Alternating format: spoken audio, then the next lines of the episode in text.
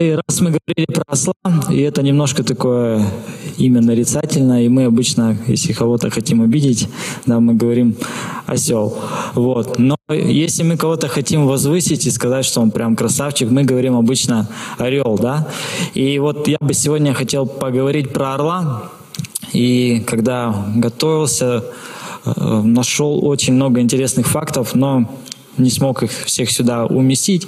И поделюсь тем, что вот действительно коснулось моего сердца, и надеюсь, оно сегодня вдохновит каждого из вас. Поэтому давайте будем ожидать от Господа. И я хотел бы, чтобы мы еще на короткое время склонили свои головы и попросили Бога, чтобы Он говорил к нам. Отец Небесный Боже, мы благодарим Тебя за Твое присутствие на этом месте, что Ты здесь посреди нас. И, Господь, я верю, что Ты можешь нам сегодня говорить через рассматривание творения, Господь, которое Ты сотворил, Господь. И я прошу Тебя, чтобы мы сегодня действительно чему-то научились для себя, Боже, чтобы нам жить, Боже, той жизнью, которую Ты хочешь, Боже, во имя Иисуса Христа. Аминь. И начну с того, что орел на самом деле э, он такой есть, да, не просто о нем говорят, что он такой красавчик, молодец, да, и на самом деле орел это такая самая, можно сказать, величественная, такая царственная птица, да, если э, среди животных, которые у нас ходят по земле, мы можем сказать, что вот лев, он реально красавчик, то вот среди птиц орел это вообще топ, и он находится на вершине пищевой цепочки, да, и по сути, у него нет врагов. Да, наверное, самый главный его враг – это человек. И змеи. Иногда змеи еще бывает э, заползают на скалы, в их гнезда и пытаются как-то им навредить. Но обычно э, орел с ними быстро расправляется. И многие ученые говорят, что орел, он умеет правильно хватать змею так, чтобы она ему не навредила. И так как орел живет на возвышенностях, он скидывает эту змею, и чаще всего от нее ничего не остается. Вот. И знаете, орел, так как это величественная птица, многие люди, они хотят быть похожими на нее. И мы знаем, что во многих странах, это больше 30 стран, они на своем гербе изображает орла, тем самым показывая свое величество, свое могущество. И вот я хотел бы чтобы мы посмотрели э, на вот эти гербы, которые есть у разных стран. И здесь, по сути, все страны э, разных континентов, да, и мы видим, что на каждом континенте почитается орел, да, Египет это у нас Африка, Арабские Эмираты это Азия, Германия, Европа, да, Россия тоже у нас, и Америка, и Мексика. В общем, везде орел, он почитается и считается величественной птицей. И Действительно, сегодня орел это такой прообраз высоты, прообраз таких высших стандартов, и действительно это такая величественная книга. Книга, птица. Вот.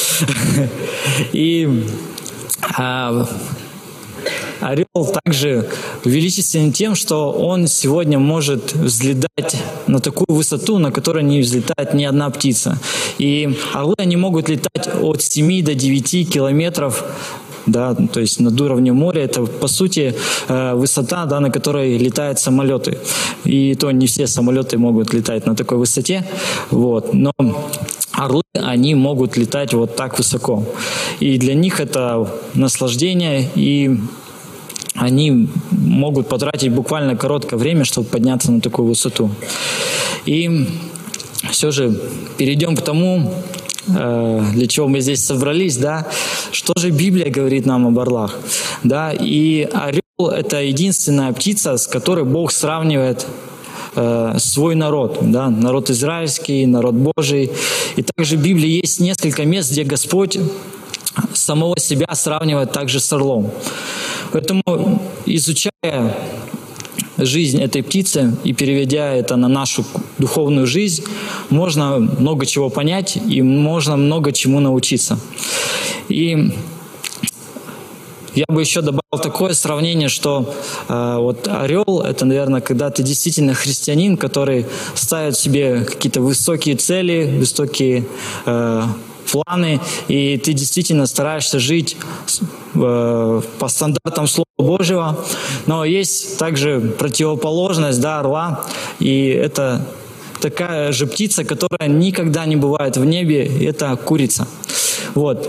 И вот я сегодня хотел бы тоже порассуждать насчет этого, то, что кто мы с вами сегодня в этом духовном мире? Мы просто курица или мы действительно орел, который стремится в высоту куда-то и стремится туда ближе к Господу? И э, если также сравнивать а, орла с курицей, да, то курица, все, что она видит перед своими глазами, это земля, это какие-то там червяки, это все, что вот находится вокруг нее. Да, но э, есть также противоположность, да, орел, который действительно обладает нереально мощным зрением. Я вот хотел бы первый факт, о котором сегодня поговорить, чтобы мы поразмышляли так над некоторыми способностями орла. И первое, о чем бы я хотел поговорить, это про зрение. Зрение орла, оно вообще нереально, оно в пять с половиной раз лучше, чем у человека. Представляете? А, чтобы вы понимали, он а, если сравнивать с человеком, вот представляете, вы поднялись на десятый этаж, из десятого этажа вы видите муравья в траве.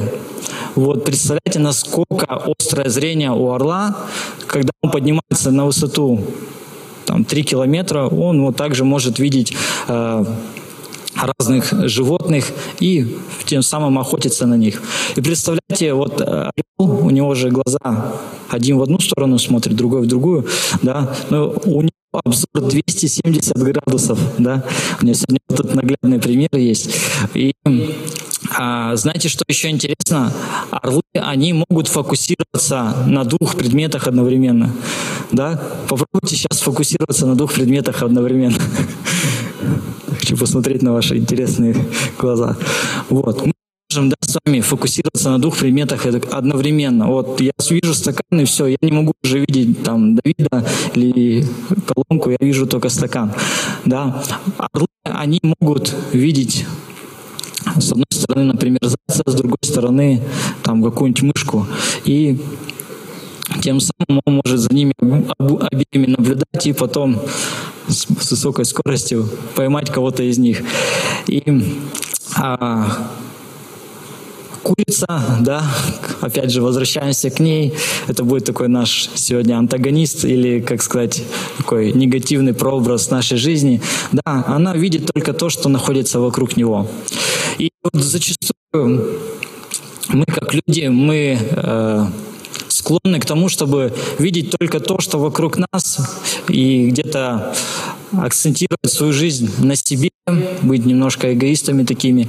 И наше такое бытие на этой земле заключается в том, чтобы прожить просто эту жизнь, как-то насладиться ей. И есть такая фраза, да, возьми от жизни все. Да. Но орел, он мы видим, что у него зрение намного больше. И у нас, как у христиан, должно быть зрение намного больше. И мы должны смотреть с вами размерами вечности, да. И наш взгляд, он должен быть намного шире. И каждый наш день, когда мы просыпаемся, мы должны смотреть на свою жизнь глазами вечности. А что я сегодня могу сделать так, чтобы действительно это оказало влияние в моей жизни на то, чтобы мне провести вечность со Христом? Или что я могу сделать так, чтобы тот, кто находится рядом со мной, он приблизился к этой возможности провести вечность со Христом? И вот сегодня орел, он смотрит намного шире, он смотрит намного дальше, чем курица. Поэтому повернись соседу и скажи, не будь курицей, будь орлом. Это что касается зрения. Следующий момент, э, который очень христианский в жизни орла, орел за всю свою жизнь у него есть только один партнер, один, одна супруга или супруг, да. И что интересно, а, Орлы живут, они живут семьями, да, то есть у них нет такого, что какой-то бродячий образ жизни. То есть они живут семьями, и прежде чем а, им, так сказать, начать жить вместе, у них происходит такое интересное событие, да, а, когда орел встречается с орлицей, то орлица, она начинает устраивать ему такие определенные испытания. Сначала она берет определенную ветку, она куда-нибудь взлетает высоко и бросает ее, и орел, он должен подлететь, поймать ее и тем самым показать, что он красавчик. Но на этом все не заканчивается, идет следующий уровень. Следующий уровень заключается в том, что орлица, она также взлетает высоко, и потом она притворяется раненой и падает вниз. И в тот момент, когда она падает вниз, орел, он должен успеть схватить ее, поймать. И если он ее поймает, то у него есть все шансы. Вот. И это говорит о том, что э, орлица, она хочет, чтобы рядом с ней был тот человек, который может позаботиться о ней, тот, который может ее защитить, тот, который может э, поймать ее в трудный момент, да. И знаете, еще есть такой момент, что если он ее не будет ловить, если он никак не отреагирует на это, не сработает его реакция, то она ему говорит нет, и она летит дальше, и он, получается, остается ни с кем. И это для нас тоже такой прообраз, я думаю, можно даже не объяснять, да, что действительно э, Бог, Он сегодня призывает нас, как христиан, сегодня иметь одного и навсегда. Интересно, что орлы, э, у них может поменяться там спутница или спутник только в тот момент, когда кто-то из них умирает. То есть только тогда они начинают искать кого-то нового себе, потому что им нужно там продолжать свое потомство. И а так э, у орлов у них все раз и навсегда. Да, и как бы проводя параллель с курицами, опять же, да, а, то петух, он может, у него быть, может быть много куриц вокруг него. Поэтому вот особенно братьев хотел бы вдохновить, будьте орлами, не будьте петухами, потому что это действительно а, очень ценно в глазах Божьих, когда мы можем быть теми орлами, которые одна и навсегда, и которые добиваются да, этой орлицы. Вот поэтому э, Бог, Он будет испытывать да, наше посвящение так же, как орлица. Это тоже такой прообраз для нас. И орлы, они вот заботятся о том, чтобы их брак был успешным. И даже на протяжении всей жизни они не, не, как сказать, не перестают завоевывать друг друга. И знаете, что интересно еще, когда у орлиц э, они откладывают яйца, то потом э, они совместно трудятся над тем, чтобы выносить этих птенцов. Да, то есть они по очереди высиживают эти яйца, то есть нет такого, что там вот орлица, все это твоя зона ответственности, только ты этим занимаешься. Они по очереди этим занимаются. То есть э, орел, он также помогает высиживать яйца. И это очень-очень интересно. Следующий момент, который я хотел бы вам рассказать, жизни орлов. А, у них есть вот такие шикарные крылья, у них есть шикарные перья. И вот благодаря тому, как устроена вообще вся их э, перьевая система, они могут запросто, вообще не махая крыльями, поймать поток и взлететь на высоту там трех-двух километров, при этом вообще не прилагая никаких усилий, не, не, не маша руками, э, не маша крыльями, да. Вот. И знаете, что еще интересно? А, если у орла выпадет, например, э, перо вот здесь, да, я не буду вырывать, вот, если оно выпадет, то у них устроено так организм, что точно такое же крыло, оно выпадает с другой стороны. Представляете? То есть у них автоматически настроен баланс. Если здесь, допустим, крыло в крыле выпало одно перо, значит, они где-то будут, наверное, ловить какой-то крен, но их организм устроен так, если выпало одно перо, то выпадает и с другой стороны аналогично такое же. И а, знаете, в чем я здесь тоже увидел прообраз, да, то, что когда в нашей жизни а есть Дух Святой, да, э, может быть, где-то мы, когда ловим какую-то обочину, то Он будет нас поправлять и направлять на правильный путь, да, и тем самым мы сможем лететь дальше в том направлении, которое Господь определил для нас. И еще, знаете, что интересно, что сам по себе орел э, в общей своей массе он весит где-то около 7 килограммов. Но э, его скелет, если бы он был большим, то этот орел с таким размахом крыльев, он бы вообще не смог подняться высоко. То есть он мог бы, может быть, как глухарь или кто-то еще, да. Вот. Но знаете, что интересно? Вот при таком э, его большом размере, его скелет, он весит всего 270 грамм. Представляете? 270 грамм. И это дает ему такую легкость, что он может э, спокойно взлетать на такие высоты, что он может спокойно э, парить, да, и это не вызывает у него там какую-то силу притяжения, да, и это тоже такой для нас прообраз того, что э, в нашей жизни должна быть легкость, да, в каком плане? То есть, если с нами, может быть, поступили неправильно, если в нашу жизнь что-то сказали плохое, то мы должны отпускать это и двигаться дальше. Потому что если мы будем это набирать в своей жизни, то это будет придавать нам какой-то вес, этот э, багаж, и это будет тянуть нас вниз, и мы уже не заметим, как мы станем не орлами, а курицами. Поэтому очень важно да, отпускать все и двигаться дальше. Аминь. Следующее, что бы я хотел сказать, я хотел бы, чтобы мы уже открыли Библию, потому что в Библии тоже много говорится про орлов. И первое место Писания, которое я хотел бы, чтобы мы открыли, исход 19 глава. Четвертый стих – и как раз там Бог, Он нам показывает то, как Он заботится о нас. И я хотел бы, чтобы мы прочитали.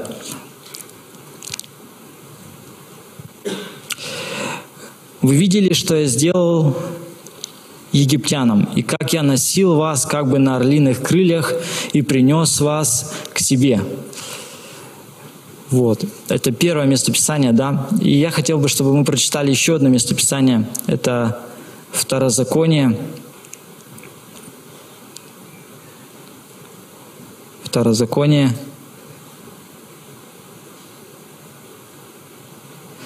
Секундочку.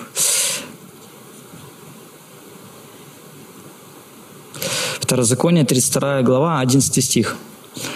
И как орел вызывает гнездо свое, носится над птенцами своими, распостирает крылья свои, берет их и носит их на перьях своих. Так Господь один водил его, и не было с ним чужого Бога. И здесь мы видим, что э, Бог, Он нам показывает, как Он заботится о своем народе, как Он заботится о своих детях, и как Он э, водит их, как Он их носит, как Он их обучает. И а, знаете, орлы, они строят очень такие удивительные гнезда, они таких размеров, что там может поместиться человек, поэтому если вдруг вас унесет орел, не переживайте, где вам жить, а он принесет вас гнездо, где вы как раз влезете и будете нормально себя чувствовать. Поэтому Орлы, они очень заморачиваются насчет своего гнезда. И они строят его на протяжении всей своей жизни, то есть они как-то улучшают, тоже похоже на нас, да. Каждый раз мы что-то пытаемся отремонтировать, добавить, сделать в своем гнезде. И они его обустраивают так, что сначала они выкладывают ветки, и они строят его на определенной высоте. То есть они могут выстроить их на высоте там, 3 километра, бывает еще выше. Э, находили ученые гнезда. И в общем, они стараются найти такое место, которое будет безопасным, куда не доберется ни одно животное, не доберется ни одна какая-то там, может быть, хищная птица, которая может унести ее яйца. Поэтому а, орлы, они ищут такое самое безопасное место. И знаете, это показывает тоже пример, то, что Господь, когда Он заботится о нас, Он также стремится к тому, чтобы хранить нас в безопасности. И знаете, что э, когда они выстраивают гнездо, то они сначала ложат ветки, возможно, чтобы э, оно было крепким. Потом они ложат какие-нибудь там шкуры, кого-нибудь убьют, принесут шкуру, положат, да, то есть и сверху они еще ложат э, пух, то есть перья, чтобы когда птенцы вы, вылупятся, им было там мягко находиться и им было тепло, вот. И получается, когда орлята они вылупляются, они находятся там, то есть э, орлица, орел, они летают туда-сюда и кормят их, заботятся о них, греют их. И вот тут показан, да, как раз э, орлята и орел. И вот орел поймал какую-то куропатку, вот несет ее своим орлятам. Но знаете, проходит э, 3-4 месяца, и тогда начинает происходить такой процесс, который орлята немножко не догоняют. Потому что приходит момент, когда орел возвращается, и орлята думают, что о, сейчас начнет, начнется кормежка, будем кушать, а орел ничего не приносит. Либо он приносит, но в два раза меньше, чем обычно. И они немножко начинают недоумевать, что происходит вообще. Потом Мало того, что он не дает им половину пищи, так он начинает из этого гнезда выкидывать все мягкие шкурки, пух, и орленку становится некомфортно в этом гнезде. И последний момент, что начинает происходить, то орлица или орел, они начинают выгонять своих орлят из гнезда. И тем самым они хотят, чтобы они научились летать. Потому что пришло время, что им нужно двигаться дальше, им нужно взрослеть, им нужно э, уже строить свою семью, им нужно научиться охотиться, чтобы впоследствии самим выживать. И э, когда орлятам приходится научиться летать, большинство из них, они, конечно же, с удовольствием воспринимают э, это этап их жизни, и они начинают как бы учиться, то есть их выкидывают из гнезда, э, при этом они где-то могут э, у них есть рефлекс, то есть они начинают сами уже пытаться летать. Но если они не взлетели, то они где-то падают, может, хватаются за ветку, то потом подлетает орлица, она садит его себе на спину и поднимает его вверх, и потом скидывает его со своей спины, тот летит всячески, пытается расправить крылья, и если орлица видит, что у него не получается, то она подлетает и снова ловит его. Потом она опять взмывает вверх и опять кидает его, и он опять там пытается э, расправить свои крылья. И в тот момент, когда у него получается, то они начинают вместе учиться охотиться. Но э, есть также такие орлята, которые привыкли к комфорту, и они не хотят выходить из гнезда. И знаете, что происходит? Если они не начинают летать, то их крылья начинают атрофироваться. И это приводит печальным последствиям. Конечно же, это впоследствии приведет к смерти, потому что они э, будут много питаться, э, они станут крупными, не будут тратить какую-то энергию да, свою. И впоследствии а орлица, она уже не сможет э, его кормить, постоянно прокармливать такого большого орла, и, скорее всего, этот орленок, он умрет. И, знаете, для нас это тоже такой прообраз сегодня, э, как Бог, Он пытается порой воспитать нас. Он пытается сделать так, чтобы мы научились летать. И в нашей жизни мы порой можем не понимать, что вообще происходит в моей жизни. Почему э, я там перестал получать какие-то откровения на служениях? Почему я, может быть, э, какие-то дискомфорт приходит в мою жизнь, да, как в их жизни то, что там начинается выкидываться шкурка, пух и так далее, и им приходится где-то выходить из гнезда. Но порой э, Господь, Он специально допускает какие-то вещи в нашей жизни, чтобы мы начали взрослеть, чтобы мы начали где-то уже сами себя, так сказать, обеспечивать и э, заботиться уже потом о других. И Порой мы так сильно зацикливаемся на себе, что вот нам все должны, нас должны кормить, нас должны заботиться, о нас должны э, согревать и так далее. И вообще нас не нужно трогать, не толкайте нас э, куда-то там, где нет комфорта. Но для того, чтобы научиться летать, для того, чтобы действительно достичь того, к чему Бог призвал орла, да, это парить в небе, то нам нужно где-то смириться с этим и выйти из этой зоны комфорта и начать учиться чему-то новому. Аминь. И на самом деле это очень такой яркий, интересный пример для каждого из нас. И вот хочу привести пример из своей жизни, как Бог, наверное, меня выкидывал из гнезда в свое время. Вот. Э, был момент, когда я уже уверовал э, Господа, можно так сказать, э, родился свыше, последовал за Богом. И э, в принципе, меня все устраивало. Я жил в Качканаре, жил с родителями. Э, они обо мне заботились. И мне не нужно было там где-то работать и так далее. Э, я учился параллельно еще что-то происходило в моей жизни. И, конечно же, служил в церкви. Но однажды я для себя решил, что я хочу двигаться дальше и пойду в библейскую школу. И пойду туда, потому что понимаю, что это вот реально будет благословением для меня огромным. И, в принципе, я привык быть в таком в христианском обществе, и вот это то, что мне нужно.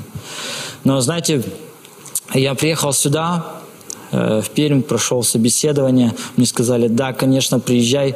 Я говорю, ну у меня один есть вопрос нерешенный с армией. Мне вот э, буквально там через месяц нужно будет съездить последний раз на медкомиссию, и я могу приехать в библейскую школу учиться. И меня как раз э, не брали в армию, потому что у меня там была определенная аллергия вот, на, там, на цитрусы. И когда я приходил Э, на медкомиссию, мне говорили, о, ты что, наркоман? Я, у меня потому что вот здесь э, все было красным, там такие пятна. Я говорю, нет, вот у меня там аллергия. Они такие, о, слушай, мы тебя не возьмем с таким диагнозом. Я такой думаю, ну ладно, хорошо. И потом, получается, э, когда я возвращаюсь в свой город, в Качканар, после собеседования, и я перед тем, как пойти на медкомиссию, потому что понимал, сто процентов мне нужно сейчас вот библейскую школу, это то место, где мне нужно быть. И я иду в магазин, покупаю литр апельсинового сока, килограмм апельсинов, чтобы съесть это все, выпить, и чтобы у меня снова вылезла эта аллергия, я приду на медкомиссию, мне скажут, давай, до свидания, вот, и я еду в библейскую школу. Думаю, слава Богу, это круто. И представляете, я все это съел, выпил, утром просыпаюсь, а у меня ничего нет. И я думаю, что происходит, у меня ничего нету. Как так? Мне идти там через час на медкомиссию, у меня ничего нету. Э, и я так немножко напрягся. Э, тут же сразу пошел в тайную комнату, разбираться с Господом, что происходит вообще. И начинаю молиться, и как-то Бог мне таким местным писанием отвечает, что Господь, пастырь мой, я ни в чем не буду нуждаться. Я такой думаю, ну хорошо. Э, как бы пришло такое понимание, что Господь пастырь мой, а не я как бы пастырь свой. Вот. И он, наверное, лучше знает, что как и что к чему. Вот. И я пошел на медкомиссию, мне влепили категорию А, и годен, без ограничений. И говорят, через две недели отправка. Я думаю, вау, круто, как моя жизнь изменилась. Просто за одни сутки. И получается, э, через две недели я уже был в войсках, и началась абсолютно другая жизнь.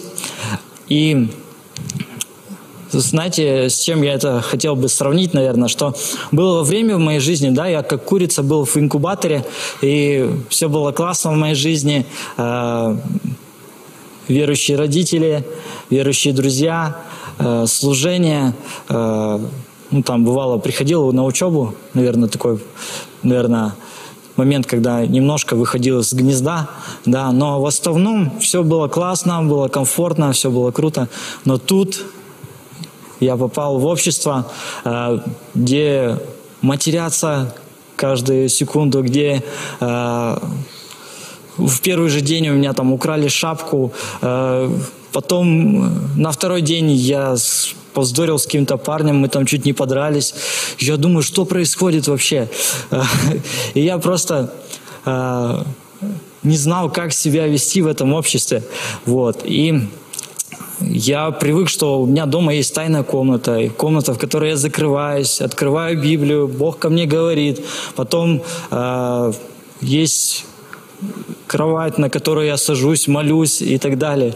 А здесь со мной живет там 150 мужиков, пацанов, вот, и ты не знаешь, куда спрятаться от них, чтобы вот где-то уединиться. И вот в тот момент Бог, Он начал проверять мою веру, Он начал меня взращивать.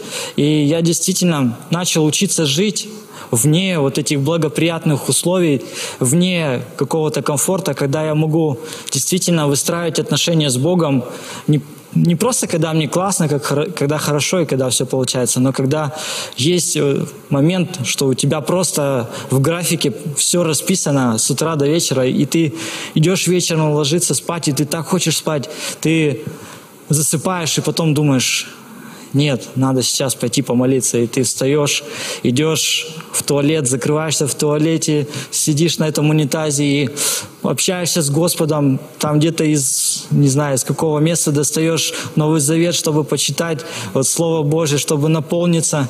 И я вот за это время Бог, Он как-то работал с моим сердцем и действительно научил меня в любых обстоятельствах э, быть с Ним. И был такой момент, когда я пришел в одну там роту, а, нас попросили там лопаты забрать. Вот, я захожу, чтобы забрать лопаты, и я вижу там такую картину, что кому-то там по голове табуретка прилетела. Я думаю, Господь, я понимаю, что я там как раз был в учебной роте, через месяц э, я, скорее всего, попаду сюда. Я такой начал усиленно молиться, Господь, забери меня отсюда. И представляете, спустя там неделю к нам приходят, говорят, вы уезжаете из этого города в другой город, будете в другом месте. Я думаю, слава Богу. Все, я приезжаю туда, понимаю, что там тоже какие-то непонят... непонятки происходят. И я ищу возможности, чтобы как бы проводить время с Богом, опять не получается. И тут слышу, что есть пожарный расчет, где вообще можно там целые сутки сидеть с контрактниками, у тебя есть классное время. И потом я узнаю, что чтобы туда попасть, берут только одного человека из 50. Я опять включаю свою веру, начинаю молиться. И представляете, ко мне подходят, говорят, слушай, мы тебя берем, ты нам нужен. И я попадаю в этот пожарный расчет. Прихожу туда, и и у этих контрактников, у них был такой перерывчик, 15 минут, когда они уходили все вместе покурить. И я оставался абсолютно один в депо, в, э, в пожарном, где там два КАМАЗа стоит, и у меня целый был кабинет. И представляете, я сразу же, они, только дверь захлапывается, достаю Новый Завет, начинаю читать, молиться, беру веник, начинаю прославлять Господа. И это было реально э, такое время, когда Бог, Он учил меня в любых обстоятельствах а, выстраивать отношения с ним, самому пытаться где-то добывать хлеб, когда ты целый год, у тебя нет возможности быть в церкви, а, и питаться какой-то пищей. И если бы я вот не открывал Новый Завет, наверное, я бы уже где-то духовно умер, потому что если мы не питаемся да, Словом Божьим, то рано или поздно придет какая-то духовная смерть, потому что в Библии написано, что не хлебом единым будет жить человек, но всяким словом, исходящим Иисус Божий. Аминь. И знаете, в то время Бог, Он действительно как-то меня взращивал, подкреплял, давал откровения и действительно научил, а, несмотря ни на что, вот искать возможности, чтобы проводить время с Ним.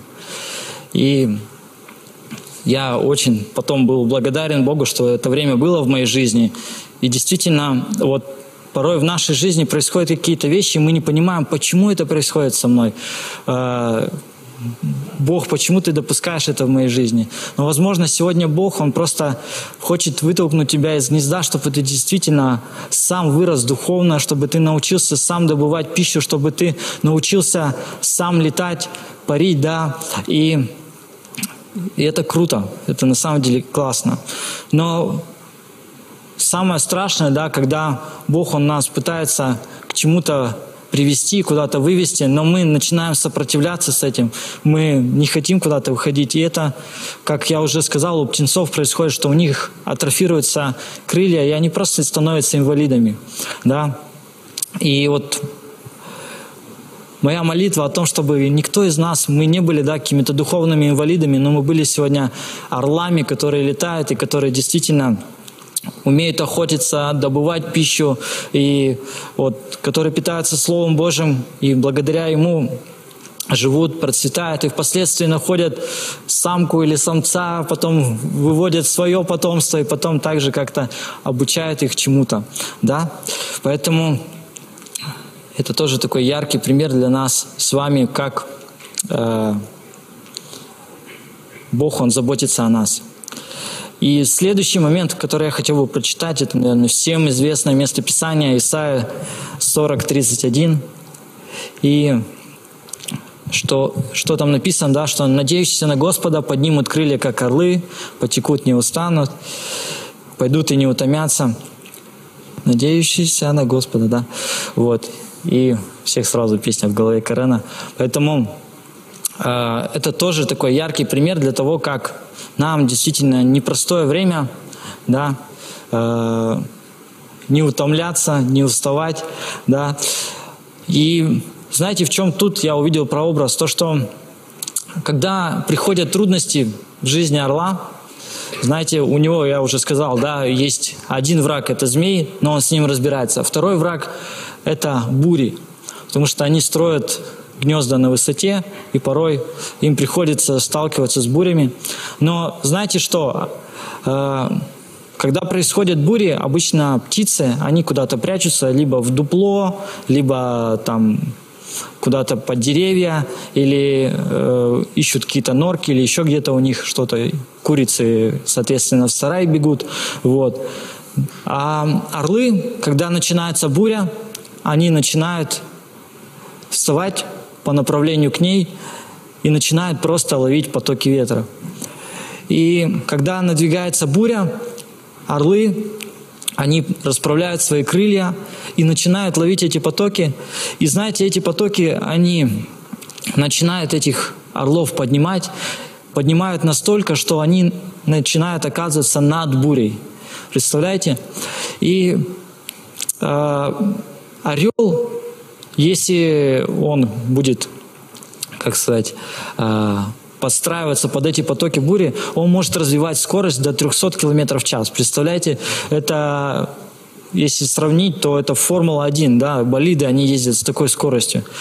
И при этом они не прилагают никаких усилий, да, то есть они не машут крыльями, как там курицы, вот. Они просто подставляют, расправляют свои крылья, и они начинают подстраивать э, свои перья так, чтобы поймать вот этот поток. И этот поток, он поднимает их так высоко, что они нах, э, находятся над бурей. И, знаете, можно тоже такой пример привести, как э, есть Э, парусник, а есть лодка, да.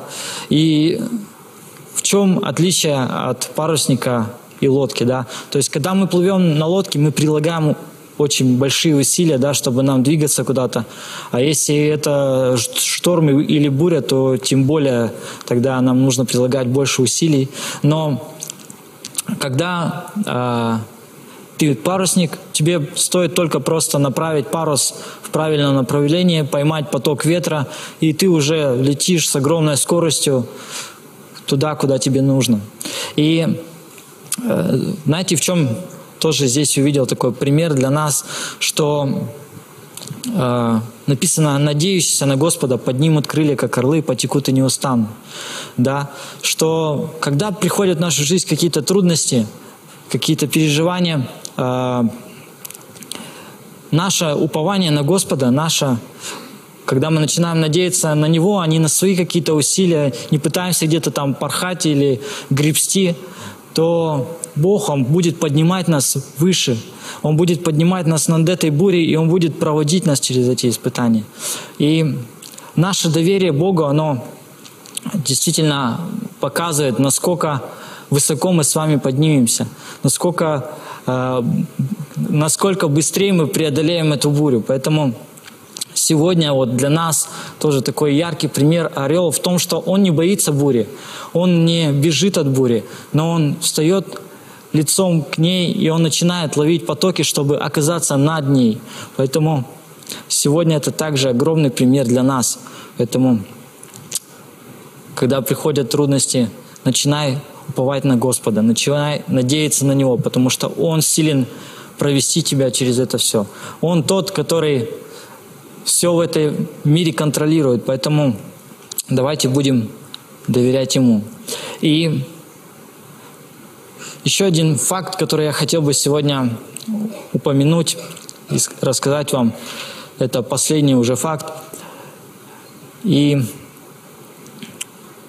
это история о, об орле, который раненый.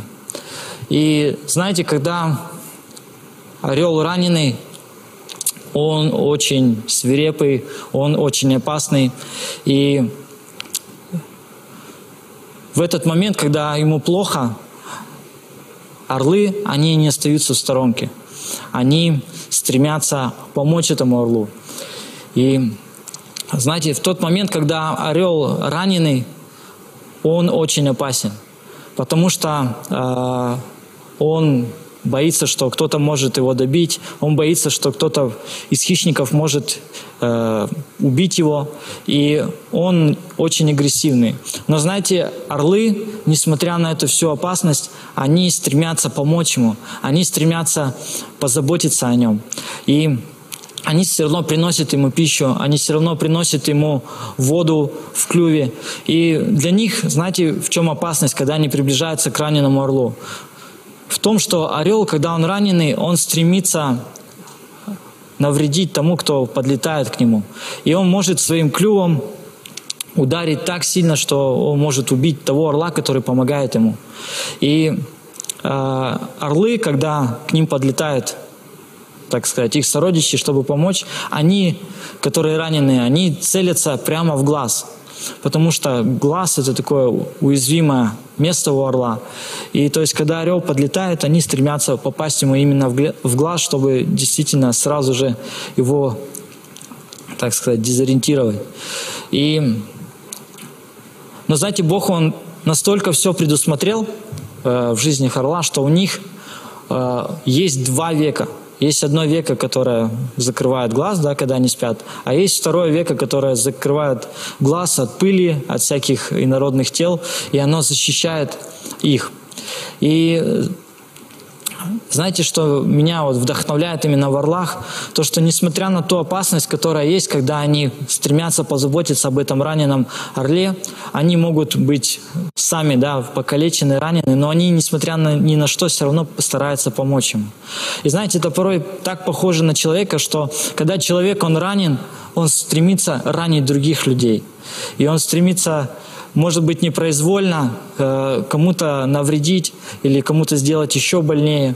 Но вот сегодня Бог он нас призывает как христиан, верующими, да, все равно служить этим людям, которые ранены. И порой мы э, столько терпим от этих людей, которые делают нам зло, потому что, может быть, кто-то их когда-то ранил, но мы должны поступать как Христос, да, который, несмотря ни на что, да, Он его убивали, его ранили, его так, распинали. Но он говорил, Боже, прости им, ибо не ведают, что творят. И вот знаете, так бывает в жизни орлов, что э, когда раненый орел, он лежит, и он, может быть, не понимает, что он делает, потому что те, которые прилетают, они хотят ему помочь, позаботиться о нем. Но он где-то старается э, навредить тому, кто помогает ему. И вот сегодня для нас это тоже такой прообраз того, что Возможно, вокруг нас есть сегодня те люди, которые причиняют нам какую-то боль, но нам нужно продолжать служить этим людям. И знаете, орлы, когда они продолжают служить, все равно заботиться об этом орле, то этот орел, он питается, он ест, и со временем он перестает э, уже агрессивно реагировать на вот этих орлов, потому что они понимают, что они хотят ему помочь, и со временем его рана исцеляется, он начинает снова летать, и он снова поднимается на высоту. И вот для нас сегодня это тоже такой пример, что несмотря ни на что, продолжай служить, может быть, тому, кто тебе не нравится, продолжай служить тому, кто, возможно, ранил тебя. И я верю, что придет время, они увидят, что действительно э, твои намерения, они во благо, и это исцелит их и обратит их к Господу. Аминь. Поэтому давайте встанем, помолимся, чтобы Господь Он сегодня действительно помог нам быть э, христианами высоких стандартов, не просто которые смотрят под нос, но смотреть выше и стремиться к чему-то большему. Аминь. Отец Небесный, Боже, мы благодарим Тебя за то, что Ты сегодня показал нам пример в Слове Своем, Боже, как орлы, они, Отец Небесный, ведут свой образ жизни, как они, Боже, заботятся друг о друге, как они учат друг друга, Отец Небесный. Я прошу Тебя, чтобы сегодня мы научились от них, Боже, и действительно применяли это в своей жизни, Боже, во имя Иисуса Христа, чтобы сегодня, Господь, нам действительно быть теми людьми, которые смотрят широко, Господь Отец Небесный, быть теми людьми, которые стремятся помочь тем, кто сегодня действительно находится в нужде, может быть, ранен, кто переживает какую-то боль в своей жизни, Господь. Стремиться быть теми людьми, которые, Господь, Отец Небесный, если бури приходят в нашу жизнь, Господь, они надеются на Тебя, Боже, доверяют Тебе, и, Господь, взмывают вверх над этой бурей, Боже, во имя Иисуса Христа. И, Боже, дай нам быть сегодня теми людьми, которые не будут искать комфорта, Боже, Отец Небесный, не будут стремиться где-то быть в каком-то инкубаторе, Боже, Отец Небесный, но будем стремиться, Господь, а, возрастать в Тебе, Боже Отец Небесный. Если придут какие-то тяжелые времена в нашу жизнь, когда, Боже, может быть, не будет возможности читать Слово Божие, когда, может быть, не будет возможности собираться вместе, Господь, чтобы наша вера, она не охладела, Господь Отец Небесный, но чтобы мы продолжали искать Тебя, чтобы мы продолжали питаться от Тебя, Боже, во имя Иисуса Христа. Боже, я благодарю Тебя за то, те примеры, которые Ты дал нам в Слове Своем, Боже, Отец Небесный, пусть они будут живыми в нашей жизни. Аминь.